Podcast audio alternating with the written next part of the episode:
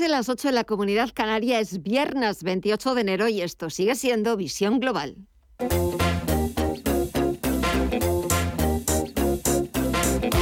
Esto es Visión Global con Gema González. Después del fiasco de Netflix que presentó sus resultados hace una semana, muy pocos esperaban que Apple fuera capaz de sorprender a lo grande con sus resultados. Pues así ha sido. La compañía de Cupertino ha superado todas las previsiones y es la que está ejerciendo de impulso a todo el sector tecnológico, aunque no nos olvidemos de que el tono general del mercado es de cautela generalizada. Cualquier cosa puede pasar de aquí al cierre de la sesión, sobre todo en el sector tecnológico, en el Nasdaq. Dicen los expertos que desde los años 80 no veían que el índice tecnológico oscilara a la baja más del 3% durante dos sesiones consecutivas. El buen comportamiento de Apple está permitiendo un pequeño respiro a ese tono general del mercado, aunque los inversores siguen rotando sus posiciones hacia acciones, hacia valores eh, más cíclicos, bancos, acereras, eh, relacionados con las materias primas, en lugar de a compañías de crecimiento como suelen ser las compañías tecnológicas. Les voy a dar un, les voy a dar un dato. Muchos valores del Nasdaq acumulan caídas superiores al 50% desde sus máximos. La corrección del índice tecnológico desde sus máximos del pasado 22 de noviembre, cuando alcanzó los 16.212 puntos, la corrección es del 17%. Y solo el buen tono de algunos de los grandes, como es el caso de Apple o de Microsoft, está impidiendo que la caída en el Nasdaq sea aún mayor.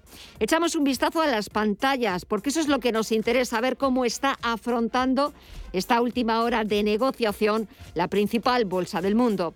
Tenemos al Nasdaq Composite subiendo un 1,5% en los 13.553 puntos. El SP500 repunta algo más de un 1% en los 4.372 puntos y el promedio industrial de Jones es de los tres índices americanos el que está subiendo, pero de forma bastante más moderada. Suma un 0,67% en los 34.389 puntos. Apple sigue siendo una de las compañías que mejor lo está haciendo este viernes, además de ser una de las que más suben, cerca de un 6%, en los 167,89 dólares. También está siendo una de las compañías más negociadas este viernes en Wall Street. Intel está bajando, sin embargo, un 2,3%. Precisamente esta semana también Intel presentó resultados. Microsoft está sumando algo más de un 1%, Cisco subió un 0,78% y buen tono también el que está registrando Visa, la compañía de crédito está sumando más de un 9%. En el mercado de la renta fija, el interés exigido al bono estadounidense a 10 años baja un 1,54%, se coloca por debajo del 1,80%. Y el, en el índice VIX de volatilidad también estamos viendo fuertes caídas de más del 5% que hacen que este índice del miedo, llamado del miedo, baje o se coloque por debajo de los 30 puntos. Ahora mismo está cotizando en los 28,86. Y en el resto de bolsas latinoamericanas, ¿cómo llevan la negociación y cómo afrontan, mire ya esta última hora? Con poquitos cambios con respecto a hace una hora, el Merval de Argentina avanza un 2,63% hasta los, hasta los 88.228 puntos. El Bovespa en Brasil sigue en números rojos, cae un 0,82 hasta los 111.688 puntos. Por su parte, el IPSA chileno también Continúa en números rojos, cotiza los 4.542 puntos con una caída del 0,44% y el IPC mexicano en los 50.794 puntos repunta un 0,68%. Vemos cambios en el mercado de divisas y materias primas, Estefanía Muniz. Pues ahora mismo el euro se está dando la vuelta, lo vemos en tono positivo, preciándose frente al dólar, pero continúa en los 1,11 dólares. Y la libra por su parte también se mantiene por la mínima en verde los 1,33 dólares. Si miramos al mercado de las materias primas, todo sigue igual. El, petróleo, el barril de Bren continúa subiendo un 0,5% en los 88,62 dólares. El West Texas de referencia en Estados Unidos lo vemos también avanzar un 0,37% en los 86,94 dólares. El oro, por su parte, continúa con caídas del 0,34% y eh, cotiza en los 1.787 dólares la onza. Y si miramos al mercado de las criptomonedas, ¿vemos alguna novedad, ya Sí, ahora son ya más las criptomonedas que están en números verdes. El Bitcoin avanza un 2,81% hasta los 37.266 dólares. Ethereum, por su parte, también continúa en el terreno positivo, avanza un 3,3% hasta los 2.474 dólares. El Ripple ahora también en positivo, repunta un 0,29% hasta los 0,60 dólares y Terra es la única criptomoneda que está en negativo, cae un 11,15% hasta los 49 dólares. Pues así está la negociación, así están cotizando los principales activos. Nosotros actualizamos toda la información. Titulares de las 9.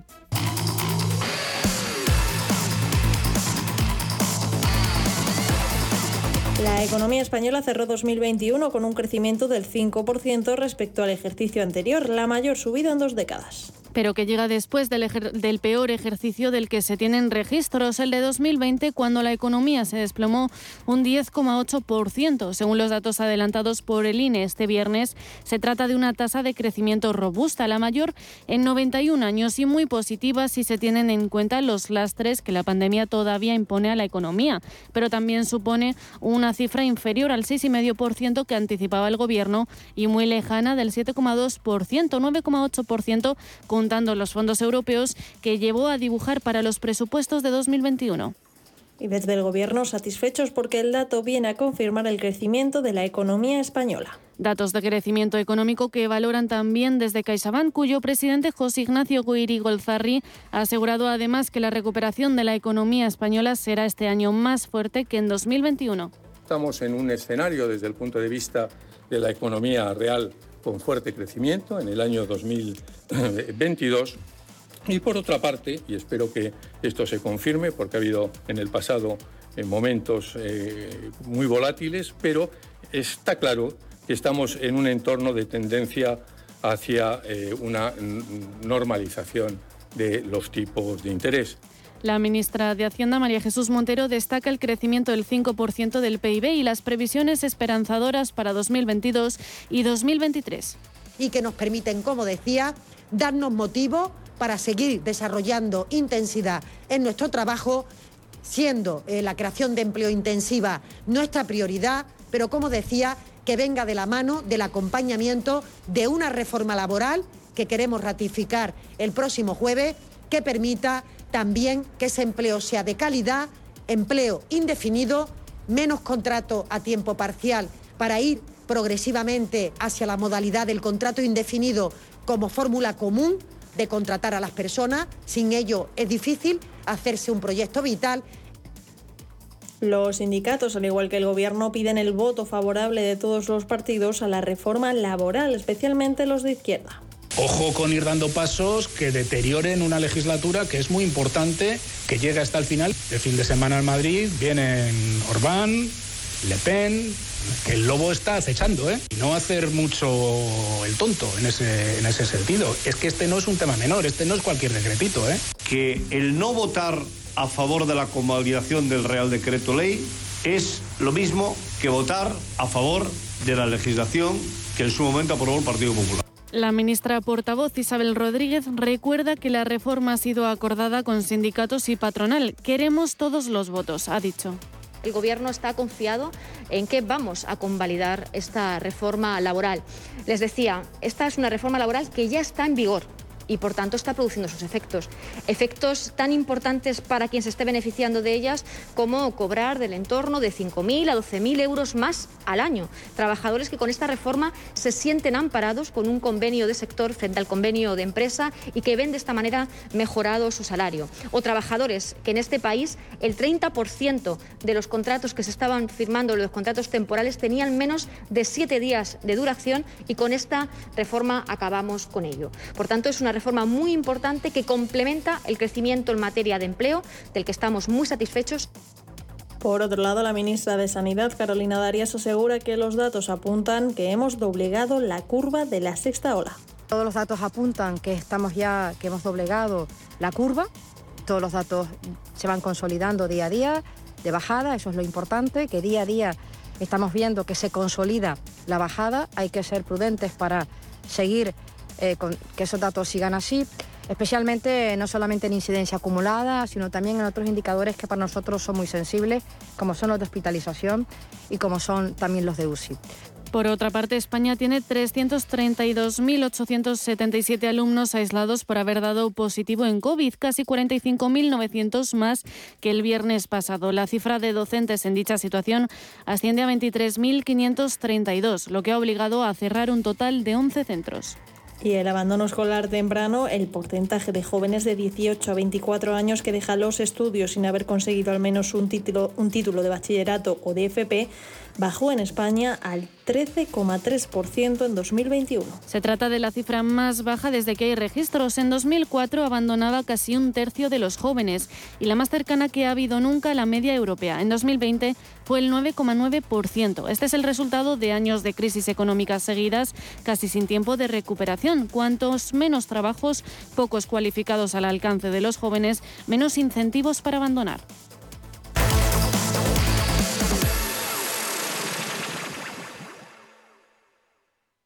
Como gestora líder mundial, Janus Henderson ofrece un alcance global combinado con las soluciones a medida que se esperan de un socio local. A través del conocimiento compartido con nuestros clientes, les conectamos con las ideas de nuestros expertos para que puedan tomar las mejores decisiones de inversión.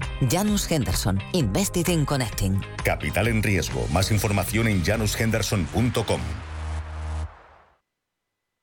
Los viernes a las 10 de la noche tienes una cita con otro gato, el gato gourmet.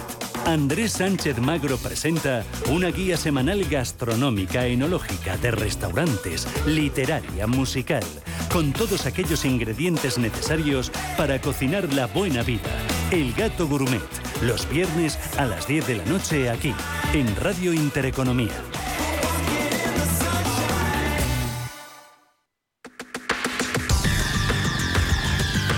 El análisis del día con visión global.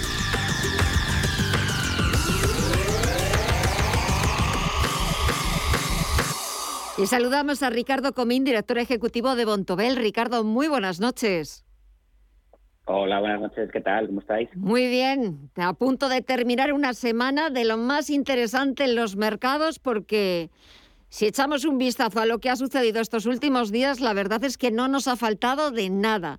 Reunión de Banco Central de Estados Unidos, la Reserva Federal, previsiones del Fondo Monetario Internacional, fuerte corrección en la bolsa norteamericana, tensiones geopolíticas, de nuevo la inflación que aparece en escena, temporada de resultados empresariales. No sé si añadirías algo más.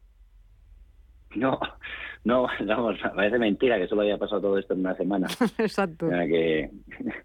Pero, pero no, no, no, la verdad es que no nos hemos entretenido, nos ha dado un poco para todo y bueno, y, y nos da también un poco una, una visión de lo que puede, de lo que puede parar el año. Eh, va a ser un año con mucha más volatilidad. Va a ser un año en el que, bueno, damos por hecho que hemos llegado a máximos de crecimiento. Esto no quiero que se me eh, interprete como que vamos a decrecer, sino que creceremos más lento. Eh, lógicamente estamos recuperándonos de una parada total en la economía después de todo el COVID y, la economía se estaba acelerando y estaba recuperando con muchísima fuerza. Ha recuperado, estamos en muchas economías, se han recuperado niveles pre-COVID y ahora vamos a volver a crecimientos un poco más eh, contenidos que los que estamos viendo hasta ahora, pero pero eso no quiere decir que estemos asistiendo ahora a una desaceleración a una recesión. No, para nada dicho eso. Es cierto que esta semana conocimos esas previsiones del Fondo Monetario Internacional. La economía va a seguir creciendo, pero, pero de forma más lenta, como, como tú recordabas. Y quizás ahora los inversores, los mercados, eh, ya no están tan preocupados por ese crecimiento, aunque sea un poquito más lento, sino que la mirada la tienen en esa inflación y en todas las medidas que van a poner en marcha los bancos centrales. Esta semana ya nos lo adelantaba el presidente de la Reserva Federal Vamos a tener que empezar a acostumbrarnos, que ya casi se nos había olvidado, a políticas monetarias mucho más agresivas, mucho más, eh, más duras y a subidas de tipos de interés ya que el dinero ya no cueste cero. Bueno, eh, no está mal. Eh, es lo que veníamos buscando. bueno, es como el viejo adagio, ¿no? Ten cuidado con lo que deseas, no vayas a conseguirlo. entonces, bueno, los, los bancos centrales siguen aplicando políticas de o hasta Ayer seguían aplicando políticas de comienzos de ciclo. Las principales economías del mundo presentaban características de mitad de ciclo y las valoraciones de muchos sectores de mercado estaban claramente en, final de ciclo. Eh, esos tres elementos, lógicamente, deben de converger y deben de converger en el año 2022. Eh, por eso estamos viendo tantísimo movimiento en mercado. Hemos empezado a ver el movimiento para esa conversión del Banco Central, en este caso de la FED, el Banco Central Americano, eh, estamos viendo también declaraciones de lo que son eh, bueno, altos mandatarios europeos, como vimos al canciller alemán la semana pasada diciendo que efectivamente que íbamos a volver un poco a las, a las políticas eh, de control de gastos, de control de déficit, pero está claro que que todo el COVID ha dejado cicatrices y esas cicatrices, eh, bueno, vamos a tratar de que desaparezcan de la marca de nuestra piel, pero, pero ahí están. ¿Y a qué me refiero por cicatrices? Pues me refiero a que las economías están mucho más endeudadas que nunca, eh, o por, que desde hace muchísimos años, y, lógicamente eh, con niveles de déficit permitidos mucho más altos, y eso va a tener que darse la vuelta. Eso lleva a que tampoco puede haber una subida de tipos brutales porque, porque el destrozo podría ser importante. Eh, aunque, lógicamente, como siempre, Norteamérica nos lleva un poquito de ventaja, nosotros creemos que en Europa la cosa irá un poquito más lenta, con otros planes que, que, si queréis os queremos que os explico lo que creemos que van a hacer en, Europa. Sí, a ver. Son subidas de tipos. ¿Qué van a hacer en, Europa? Dime. Bueno, en, en Europa eh, estamos hablando de, en un momento dado, una eh, dos planes con los que realmente estaba intentando eh, recuperar la economía europea. Uno era el PEP, en este caso con una compra de 70.000, 76 de pronto, de 70.000 millones de euros de deuda soberana al mes. Entre ellos compraban nuestra deuda para que pudiésemos seguir viviendo en un estado de bienestar. Eh, y luego teníamos lo que es la compra antigua, el antiguo programa de compra de activos, que todavía venía de 2008, que adquiría, que, que adquirían 20.000 millones de euros. Esos dos programas podrían ser eh, discutibles ante la recuperación económica. Entonces, eh, el de la cuestión es cómo se va cortando. Nosotros creemos que el PEP, los 70.000 millones, va a finalizar en abril. Se van a seguir comprando o se van a seguir invirtiendo en mercado lo que son los cupones y los reembolsos que se invertirán por lo menos durante el 2022, pero es muy difícil que el, capaz, que el mercado sea capaz de digerir una caída de 70.000 millones de, euros de compras al mes. ¿Cómo lo van a compensar? Probablemente lo que se va a incrementar es, es, el, el, app o el app, eh, es decir, el antiguo, el antiguo programa de compra de activos, que se podría incrementar desde los 20.000 millones de euros hasta los 50.000 millones para ir compensando un poco esa, esa, eh, ese, freno en la compra de, los, de esos 70.000 millones. Y eso es lo que queremos que va a hacer el Banco Central Europeo eh, antes de subir tipos, eh, porque todavía a la economía europea le queda espacio para recuperar y, y luego hay muchas economías, empezando por la nuestra, con, con niveles de paro alto todavía. Sí, es verdad que todavía nos queda camino por recorrer y ya también escuchamos hace unos días a la presidenta del Banco Central Europeo, Christine Lagarde, marcar distancias eh, respecto a, Estados Unidos, que, el Banco Central Europeo no tenía por qué seguir al compás eh, de, lo que, de lo que mandara Estados Unidos. Son dos economías totalmente diferentes, distintas, aunque es verdad que tienen un, un objetivo común, que es eh, devolver la inflación a esos niveles de en torno el 2%.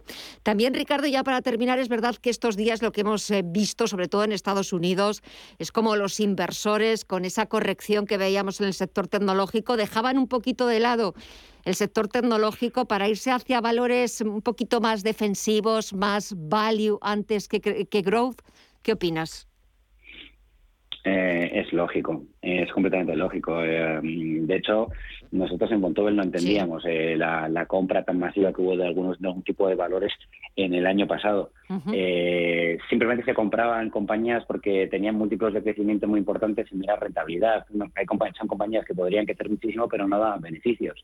Entonces, al final, la bolsa no se trata de otra cosa que de un reparto de beneficios.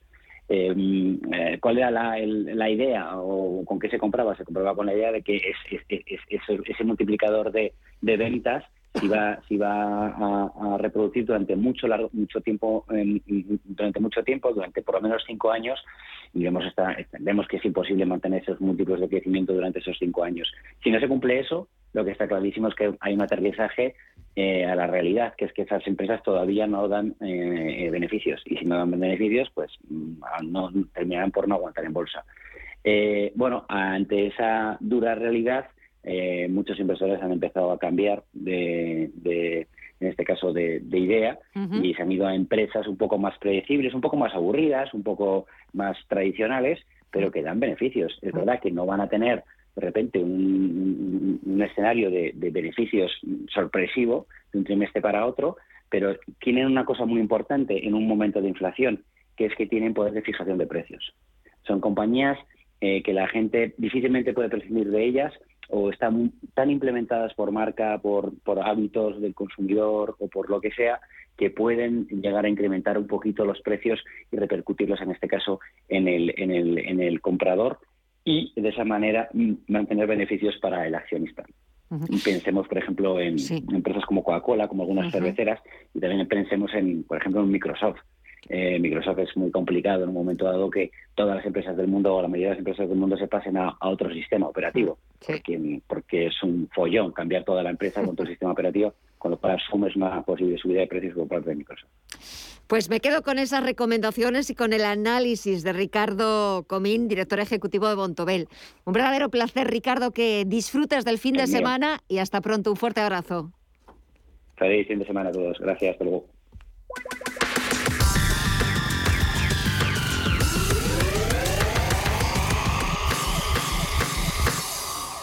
¿Tu hipoteca está contaminada por el IRPH? Recuperar tu dinero puede parecer complejo. Nosotros en Durán y Durán Abogados sabemos que es posible. Los resultados, un 99,9% de éxito nos avalan. Contacta con Durán y Durán Abogados.com. El IRPH para nosotros es cosa del pasado. Tenlo presente. Durán y Durán Abogados.com. Mantén sana tu hipoteca. Visión global. Los mercados. Bontobel Asset Management patrocina este espacio.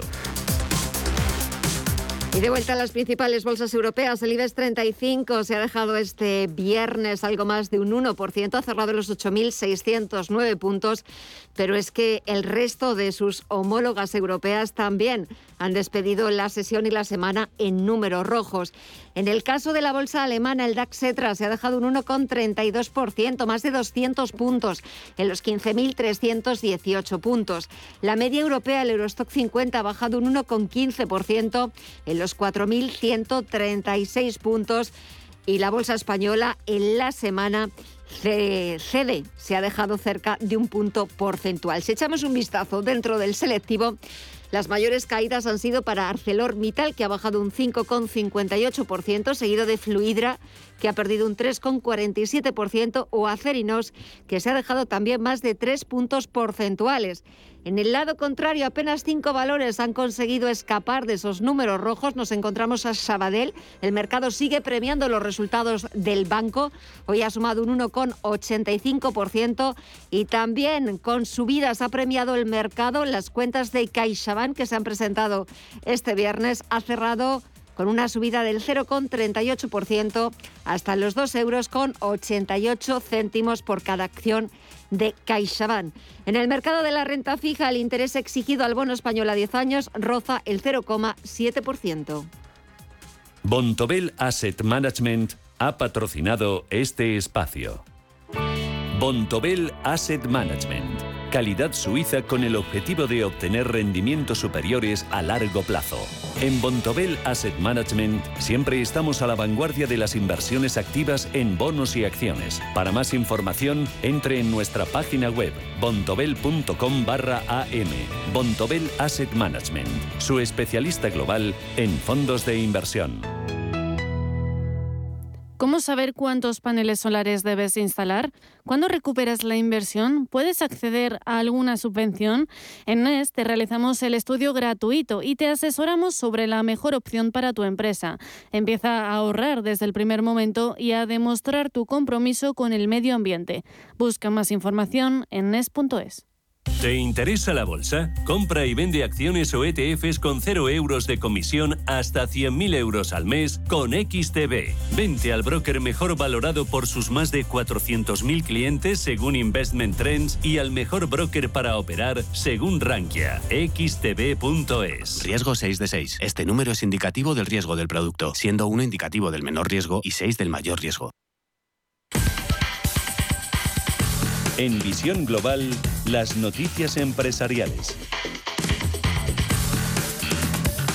CaixaBank dispara el beneficio a 5.226 millones de euros por la fusión con Bankia. Repartirá hasta el 60% en dividendos y recomprar acciones. El banco presentará en mayo su primer plan estratégico tras absorber Bankia. Será entonces cuando detalle más el programa de recompra que tiene previsto acometer. José Ignacio Goiri Golzarri es el presidente de CaixaBank. Para dar certidumbre al mercado definió la política futura de dividendos y definió que en el futuro nuestra política de dividendos tendrá eh, una horquilla eh, de payout entre el 50 y el 60%.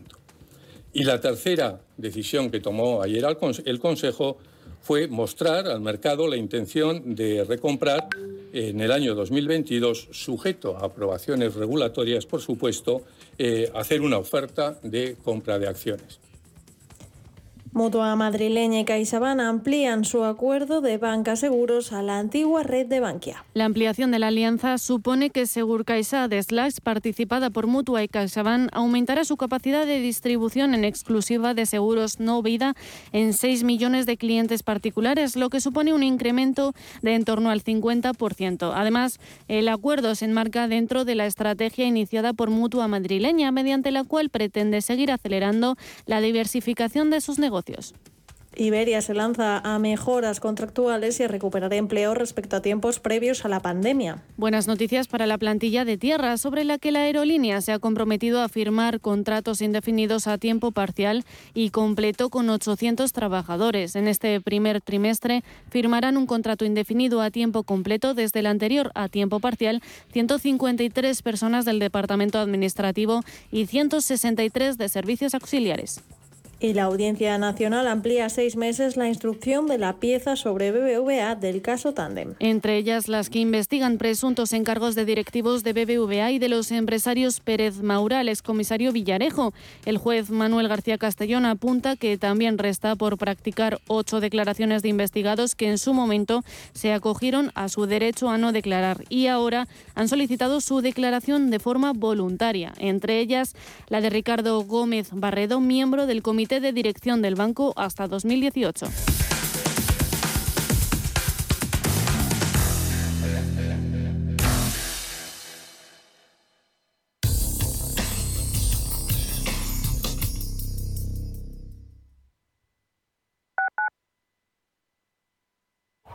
¿A dónde vas a llegar con tu jubilación? Hasta donde quieras. Mafre presenta el programa Tu Futuro, la gestión de planes de pensiones que se adapta a ti Ahora, hasta con el 4% de bonificación por traslado. Consulta condiciones en mafre.es. Mafre, empresa colaboradora con el programa Universo Mujer. ¿Aún no conoces Cuore Premium? Cuore Premium son perlas de omega 3 con un 92% de concentración, de fácil ingesta y sin reflujo. Cuore Premium triple concentración contiene los tres ácidos grasos esenciales, DHA, EPA y DPA, que te ayudan a mantener el funcionamiento del cerebro, la visión y el corazón en condiciones normales. Cuore Premium de Laboratorios Anroch, porque tú eres lo primero. ¿Sabía usted que unos pies con problemas pueden paralizar nuestro ritmo de vida? Le proponemos una solución indolora, con una mínima incisión y con anestesia local aplicando las técnicas más avanzadas en cirugía del pie. Clínica Jiménez, calle Alcalá 378. Diagnóstico gratuito 91 367 0071. Centro reconocido y autorizado por la Consejería de Salud y la Comunidad Económica Europea. 91 367 0071. Hola, soy Javier García Viviani. Presento Cierre de Mercados en Radio Intereconomía. Cierre de mercados es como el punto en la I. Un programa que deja las cosas en su sitio. Di que nos escuchas. Estamos en constante cambio. El mundo cambia. Cambia nuestro entorno. Cambios que nos hacen reflexionar. Cambios que nos hacen apostar por fórmulas diferentes. En la radio apostamos por el sector inmobiliario. Súmate al cambio con IDE Inmobiliario. Cada jueves de 11 a 12 de la mañana con Elena Fraile en Radio Intereconomía. Nos sumamos al cambio.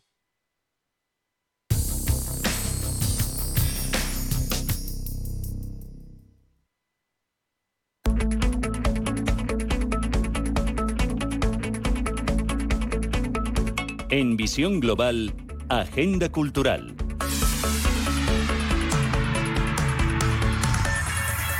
Último fin de semana de un mes de enero eterno y nosotros como siempre vamos a ver qué podemos hacer para entretenernos en el fin de semana, empezando por las carteleras.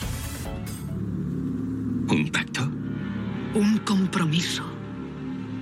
Sagrado y mágico. Así es el pacto que voy a ofrecerle. Comenzamos con El Pacto, un drama biográfico. A cambio debe prometer que confiará en mí. Siempre he soñado con que alguien me guiara. Esto podría cambiarlo todo, Grete. Karen Blixen, de 63 años, está en la cima del éxito de su carrera como escritora y parece ser la próxima en ganar el Premio Nobel de Literatura. Y tras dejar atrás su renuncia a la famosa granja en África para regresar a su Dinamarca natal y habiendo perdido el amor de su vida, ahora se ha reinventado a sí misma como una sensación literaria. Es posible, pero al menos sé que todos mis amigos tienen dignidad. No tenga miedo, o nunca podrá ser feliz. ¿Conoce a Nud W. Jensen? ¿Contento de salir de su prisión? Si vuelvo a escribir es gracias a ella. He leído sus poemas. Me conmovieron mucho. Sin embargo, su vida se tambaleará el día que conoce a un talentoso poeta de 30 años. Karen le promete el estrellato literario si él a cambio la obedece incondicionalmente, incluso a costa de perderlo todo en su vida. ¿Dónde está la puerta? Oh, está... Tú solo dímelo. Sí, ahí, todo recto. Vale. Seguimos con Mira por mí, una película de terror de Randa Loquita. Y tu habitación está lista. Chao. Que tenga un buen vuelo. Mira por mí. Conecta con un asistente vidente por videollamada si necesitas ayuda. Sophie, una joven ciega que trabaja en una mansión apartada, se ve enfrentada a unos atracadores que buscan una caja fuerte escondida. Su único medio de defensa, una nueva aplicación de móvil que la conecta con un voluntario de cualquier punto del país que la ayudará a sobrevivir viendo por ella. Sistema desactivado.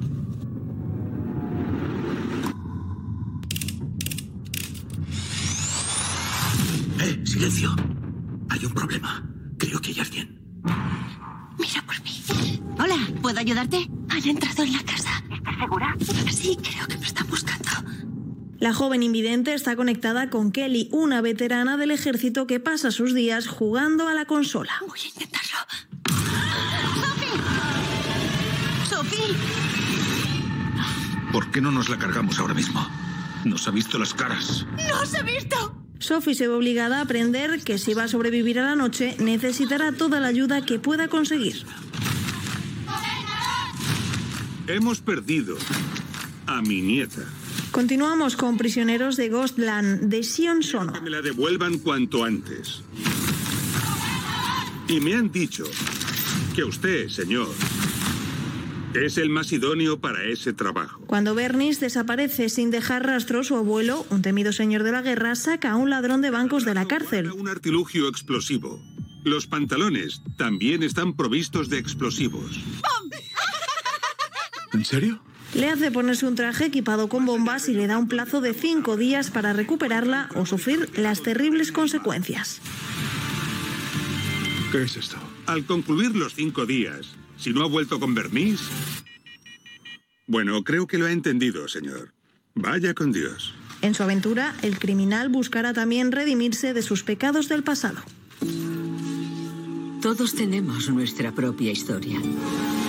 Pero lo que hace que cada una sea diferente no es cómo terminan, sino el lugar donde comienzan. Seguimos con Belfast, un drama que no te dejará indiferente. ¡Santo Dios! Mi madre dice que si nos vamos a Inglaterra, no nos entenderán al hablar. La película narra la historia de un niño que vivió durante su infancia las manifestaciones socioculturales de finales de los años 60 en Estados Unidos. Todos te conocen.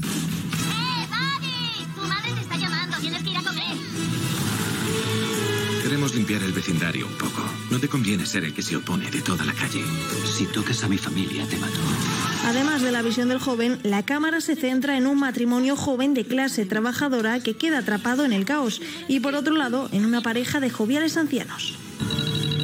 Susana Lázaro. sí. Le llamo del Hospital San Gabriel de Madrid. Su abuela ha sufrido un accidente y la hemos ingresado. Como usted es el único familiar que consta, sí necesitaríamos que viniese cuanto antes. Claro. Y acabamos con La abuela, una película de terror de Paco Plaza. Desde ese momento, su abuela es una persona parcialmente dependiente. Necesitará ayuda para muchas cosas. Susana tiene que dejar su vida en París, donde trabaja como modelo, y tiene que regresar a Madrid. Su abuela Pilar acaba de sufrir un derrame cerebral y debe cuidar de ella. Abuela, yo he visto su anuncio en internet. Hay que lavarla, acostarla, darle de comer.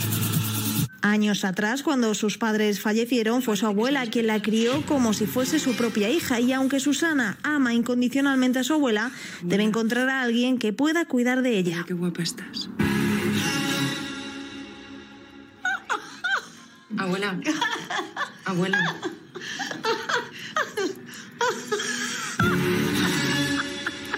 Este año, por nuestro cumpleaños, viene una amiga de la abuela. Perdona, ¿quién eres? Lo que comienza por ser una breve estancia en su casa de la infancia y con la única familia que tiene, se convertirá en una aterradora y tétrica pesadilla de la que no sabrá cómo escapar.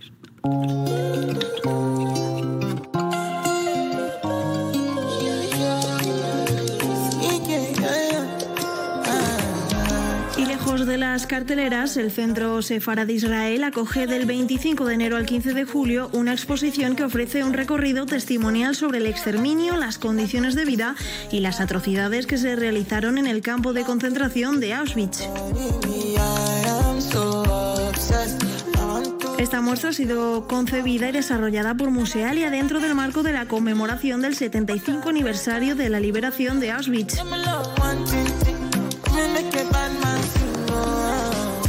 La galería se estructura en una treintena de fotografías tomadas en Auschwitz que atestiguan todo lo que sucedía en aquel lugar desde la llegada de los deportados hasta su incineración. Un testimonio que se acompaña de retratos de prisioneros o imágenes de los oficiales que dirigieron el campo.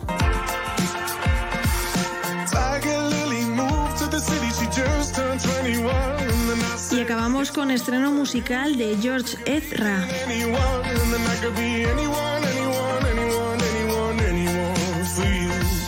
Británico nos regaló en los últimos años canciones llenas de buen rollo como Shotgun y otras como Budapest en la que hace gala de su virtuosa voz y ahora Anyone for You llega para volver a sacarnos una sonrisa y convertirse en una imprescindible en nuestra playlist.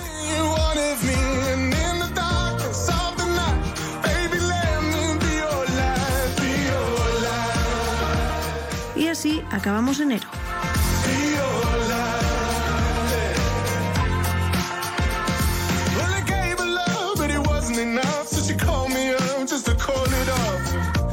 Can't afford to make that mistake this time.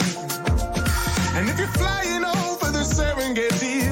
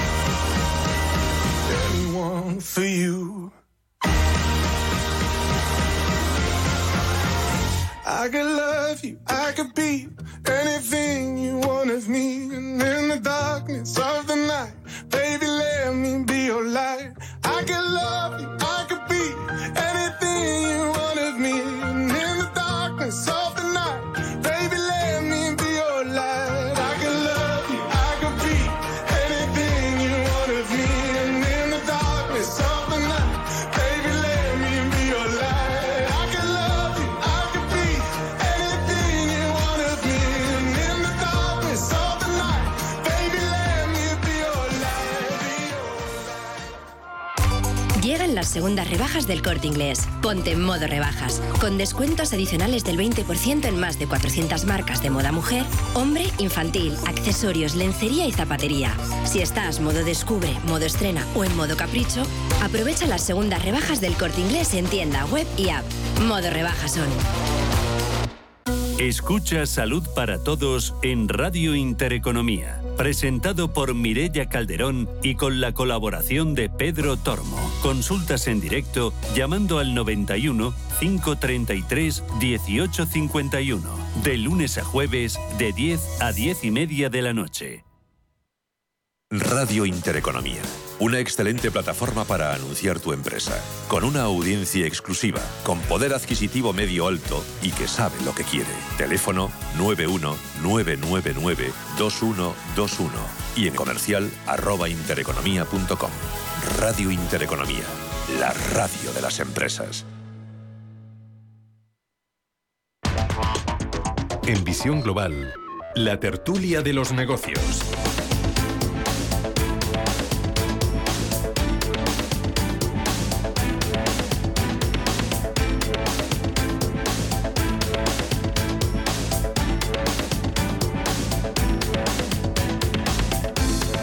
Momento de repasar los mejores momentos de las tertulias en visión global.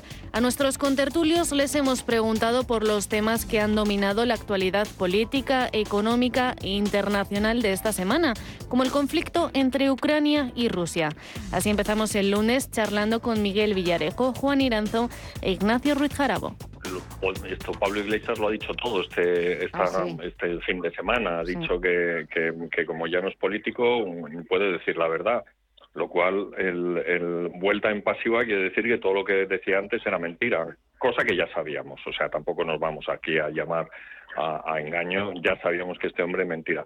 Entonces, el- ahora, mm, como dice Ignacio, pues mm, ha adoptado el- la, la posición del no a la guerra. Mm, Bueno, esto eh, le- el- a la izquierda, a la extrema y, y la no tan extrema le dio muy buen resultado el, el activar ese, ese mensaje.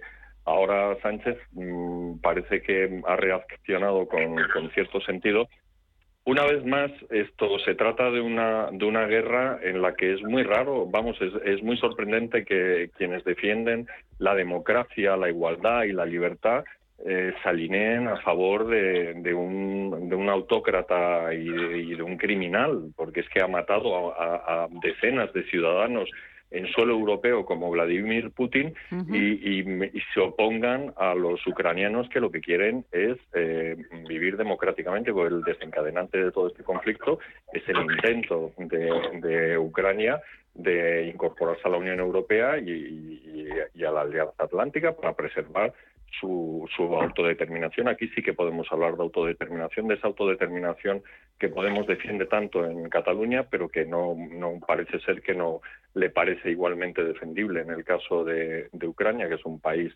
se supone que independiente. Eso por un lado. Con respecto del, de los temas económicos, yo es que eh, evidentemente la bolsa se ha pegado de una costalada, el, el petróleo y el gas han subido. El petróleo no, creo el gas, pero el gas sí se ha disparado.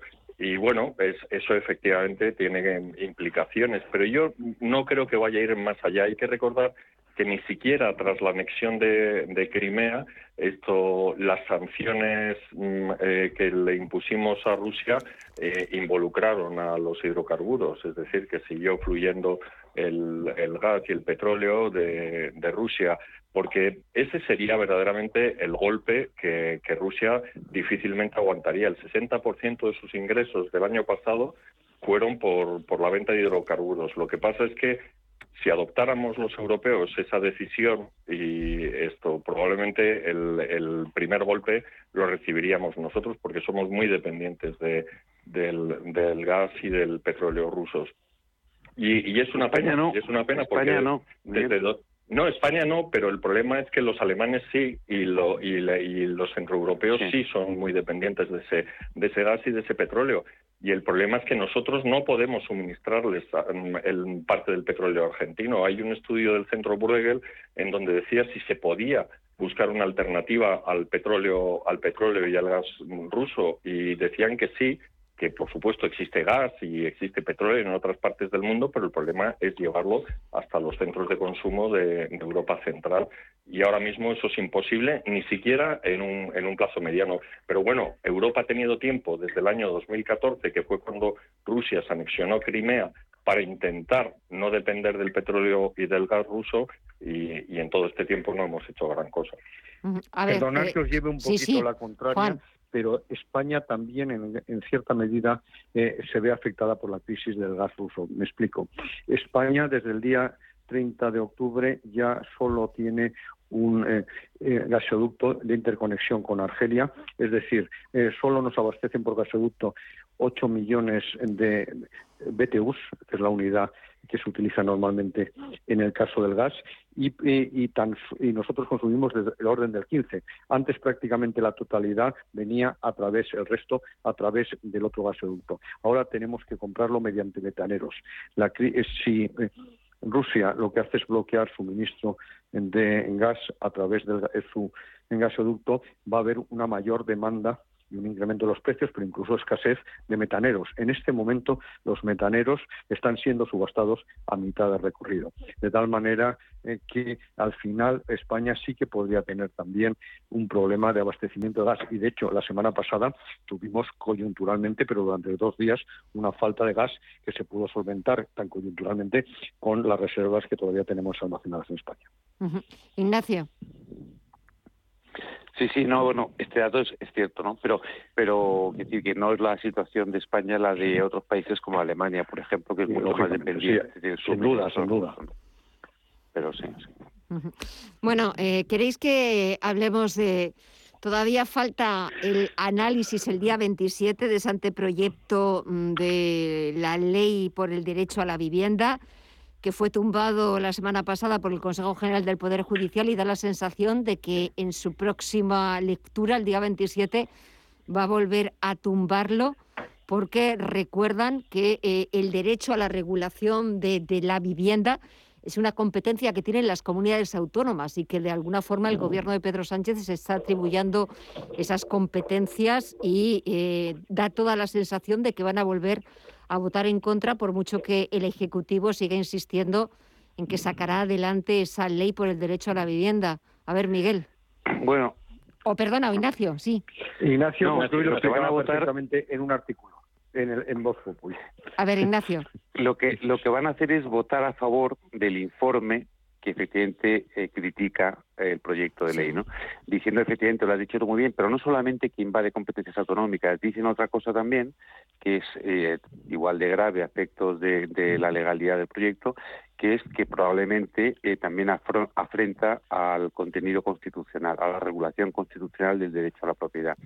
Con lo cual es una ley, digamos, que infringe el ordenamiento jurídico por arriba y por abajo. Además de eso, también dice que es una ley de contenido defectuoso y claramente farragoso en su propia configuración jurídica, ¿no? Es decir, la ponen en su sitio, ¿no? A mí lo que me ha sorprendido, vamos a ver, no es la primera vez que el Consejo General del Poder Judicial hace, aprueba un informe negativo, ¿no? Eh, son informes preceptivos no vinculantes, eso hay que decirlo, pero no es la primera vez que hace un informe negativo. ¿Cuál es la reacción inteligente de un gobierno ante un informe tan contundente como el que se anuncia que va a ser el Consejo del Poder Judicial? Bueno, lo lógico, porque para eso está la, exigencia con carácter preceptivo del informe, es darle una pensada y mejorarla, ¿no? Entonces, lo que no tiene sentido es la reacción que hemos visto ya hoy en la portavoz del Gobierno, que claramente ha dicho, no, señor, está bien, tenemos razón nosotros, sino el Consejo General del Poder Judicial. Bueno, eso, eso es claramente no entender el funcionamiento de las instituciones del Estado.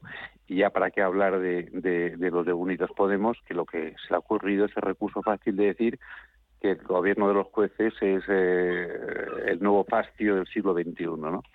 Entonces, eh, yo creo que tenemos un problema muy serio, más allá de la ley de vivienda, y es que eh, el gobierno no entiende lo que es el mecanismo institucional de funcionamiento del Estado, no entiende para qué existen estos institutos que tienen que emitir informes en los proyectos de ley para que resulten mejorados y no planteen problemas luego en ejecución. Y luego hay una cuestión, y acabo ya, de carácter muy práctico, es decir, oiga, mm, que al final eh, la aplicación de toda ley eh, es susceptible, evidentemente, de litigio judicial. Hombre, eh, poco futuro favorable se, se, puede adivinar para una ley en los juzgados si el gobierno de los jueces considera que es anticonstitucional en dos sentidos. Por no encajar con el derecho a la propiedad y por no encajar con las competencias autonómicas, ¿no? Con lo cual, más allá de lo que piense el gobierno, que ya es grave, que no entiende el mecanismo institucional, yo creo que le falta una inteligencia práctica también para saber que si la aprueba tal como está, que es lo que ha venido a decir eh, la ministra, he dicho la portavoz, pero no ha sido la ministra de Transporte, para eh, si hace la ministra de Transporte es aquello de eh, no lo enmiendo, sino que sigo hierro que ello, mantener lleno en mendalla, bueno, pues yo creo que se adivina efectivamente futuras derrotas judiciales en la aplicación de la ley, con lo cual se va a crear un Estado pues evidentemente de, incertidumbre en, tanto para los propietarios como para los arrendatarios, ¿no? En fin, pero con estos bueyes tenemos que arar, esto es lo que hay.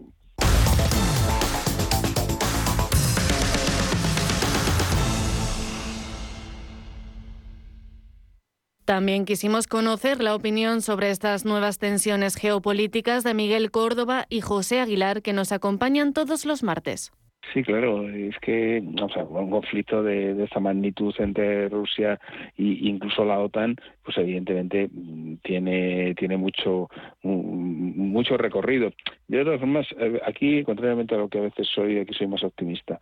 O sea, yo creo que el señor Putin eh, bueno, intenta eh, demostrar que es fuerte y todo este tipo de cosas. Es cierto que tiene eh, muchos hidrocarburos, eh, mucho gas, mucho petróleo, muchas cosas, porque tiene toda Siberia llena ahí de, de, recursos y el 54% de, de, su, de sus exportaciones son precisamente hidrocarburos y lógicamente su gran cliente es Europa.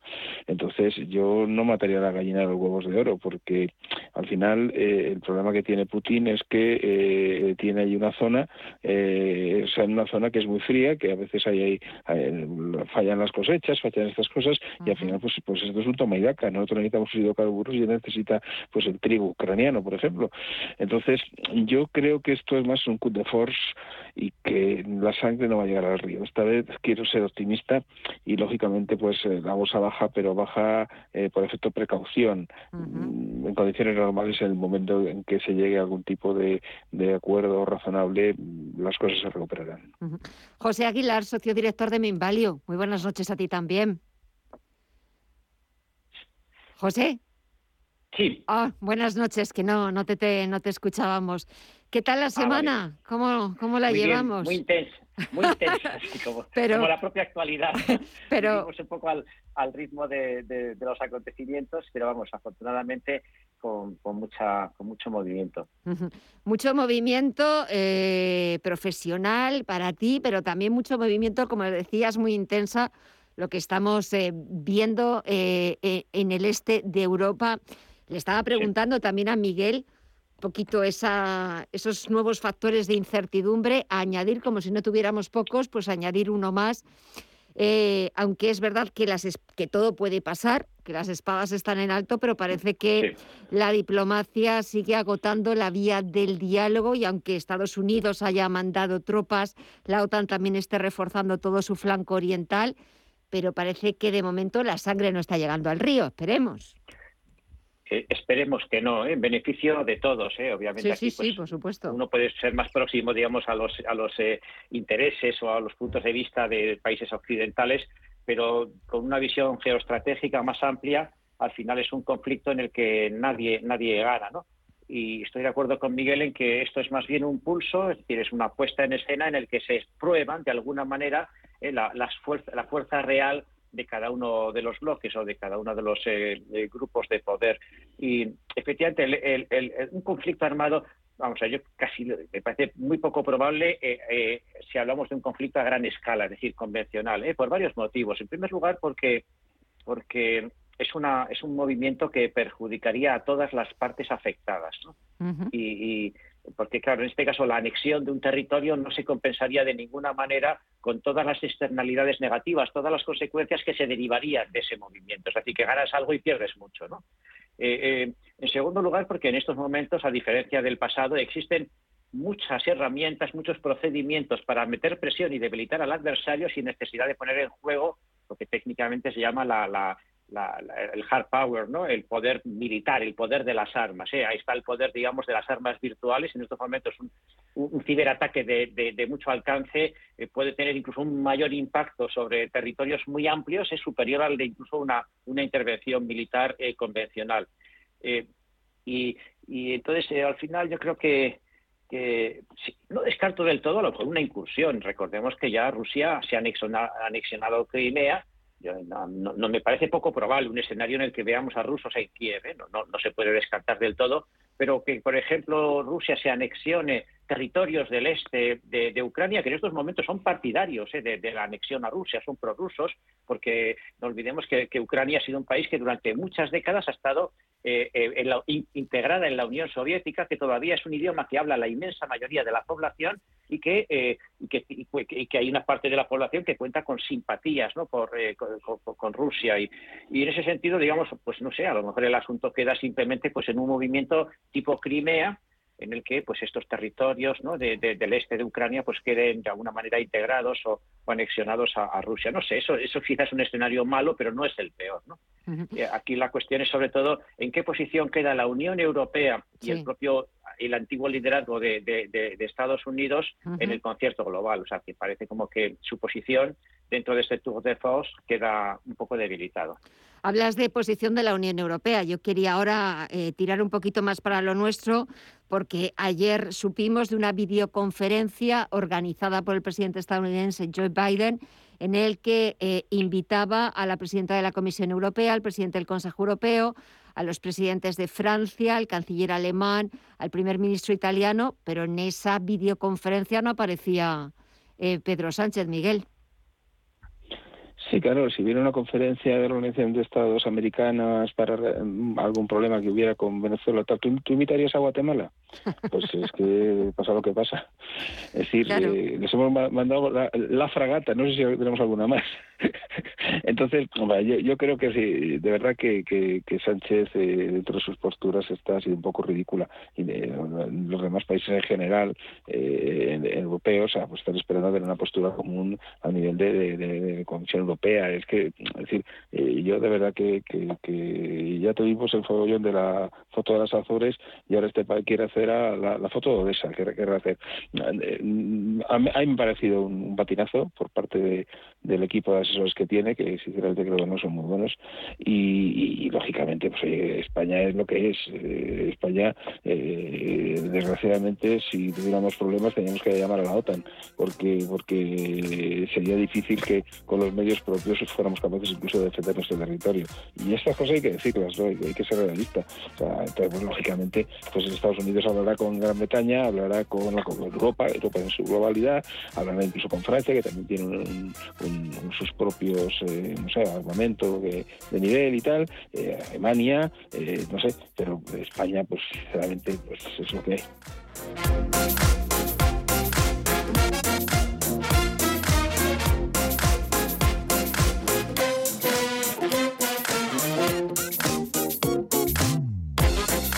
Pues así ponemos punto final a esta edición, esta última edición de la semana aquí en Visión Global. Gracias como siempre por acompañarnos, por permitirnos ofrecerles los mejores análisis, la mejor información para que ustedes tengan una visión global de lo que está pasando en el mundo. Cuídense mucho, disfruten del fin de semana, que es lo que toca. Es viernes, es la noche de viernes. Disfruten del fin de semana y recuerden que a partir del lunes tienen una nueva cita aquí con todas nosotras, con Visión Global, a partir de las 8 de la tarde hasta las 10 de la noche. Gracias, buen fin de semana y hasta el lunes.